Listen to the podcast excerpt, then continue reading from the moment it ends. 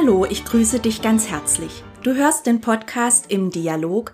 Mein Name ist Katrin Würterle und ich freue mich sehr, dass du heute wieder mit dabei bist.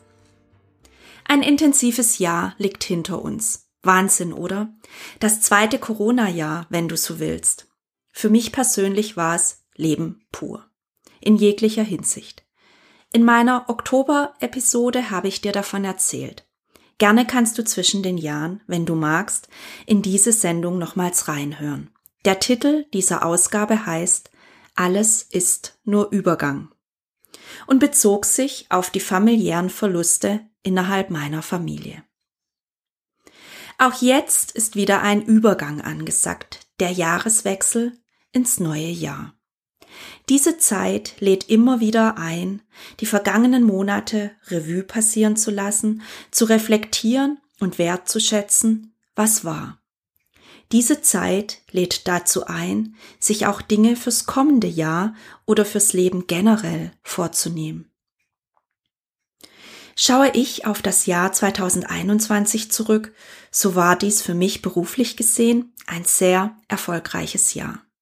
Das macht mich stolz und zugleich frage ich mich, wie habe ich das alles geschafft? Was hat mich durch diese intensive Zeit getragen und mir Kraft für all die privaten und beruflichen Herausforderungen gegeben? Zunächst kann ich, Stand heute, sagen, dass ich daran gewachsen bin und viel Neues auch wieder über mich und den Umgang mit solchen Situationen gelernt habe. Hilfreich war für mich, mir jeden Morgen zu überlegen, was sind heute meine Schwerpunkte, welche Termine stehen an und welche Ziele möchte ich in diesen Terminen erreichen. Dabei habe ich mich auch immer wieder gefragt, mit welchem Ergebnis bin ich am Ende des jeweiligen Termins zufrieden.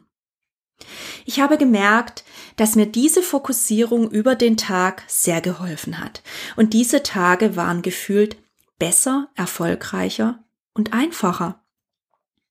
Wenn ich morgens dagegen in den Tag einfach hineingestolpert bin, übertrieben ausgedrückt, dann liefen meine Tage anders ab. Ich fühlte mich gehetzter, weniger fokussiert und nicht achtsam. In Summe fühlte ich mich getrieben.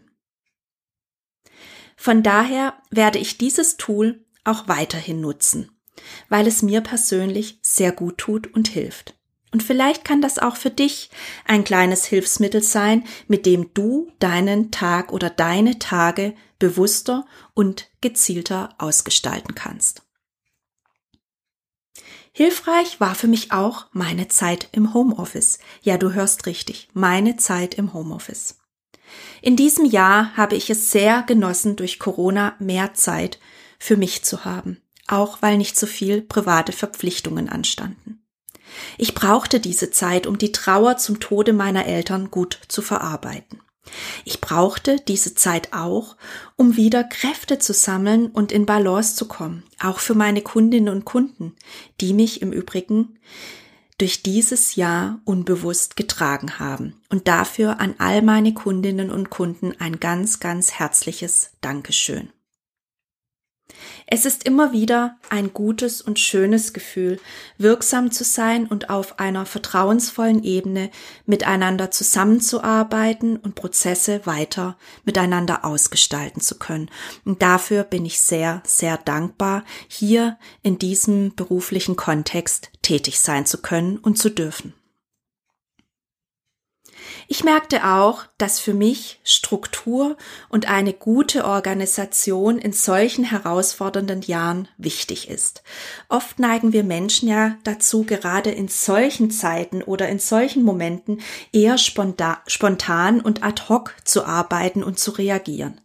Ich persönlich brauche immer wieder kleine Auszeiten, in denen ich mich sortiere beziehungsweise meine Themen und damit zusammenhängenden Projekte und die verbundenen Prozesse strukturiere, um mir so auch die weiteren Prozessschritte überlegen zu können. Dafür plane ich mir bewusst Zeitfenster im Kalender ein, um ungestört hier auch arbeiten zu können und nicht abgelenkt zu sein. Durch das Jahr 2021 habe ich auch gelernt, stärker zu priorisieren. Dinge wegzulassen oder sogar auszugliedern und sie von Personen, Expertinnen und Experten machen zu lassen, die das auch besser können, ganz ehrlich gesagt. So habe ich beispielsweise meine IT-Infrastruktur nun komplett ausgelagert und lasse sie von einem IT-Fachmann steuern und habe damit natürlich mehr Zeit, mich um meine eigentliche Arbeit zu kümmern. Wichtig waren in diesem Jahr auch wieder meine Familie, insbesondere mein Mann und meine Freundinnen und Freunde. Wenn du so willst, mein gesamtes soziales Netzwerk.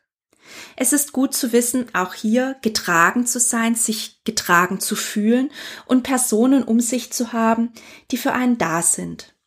Auch wenn man schon länger keinen Kontakt hatte, ist es für mich immer wieder schön, miteinander zu sprechen und festzustellen, das hat der Beziehung keinen Abbruch getan, beziehungsweise trotz der möglichen Funkstille ist man weiterhin so verbunden wie bisher.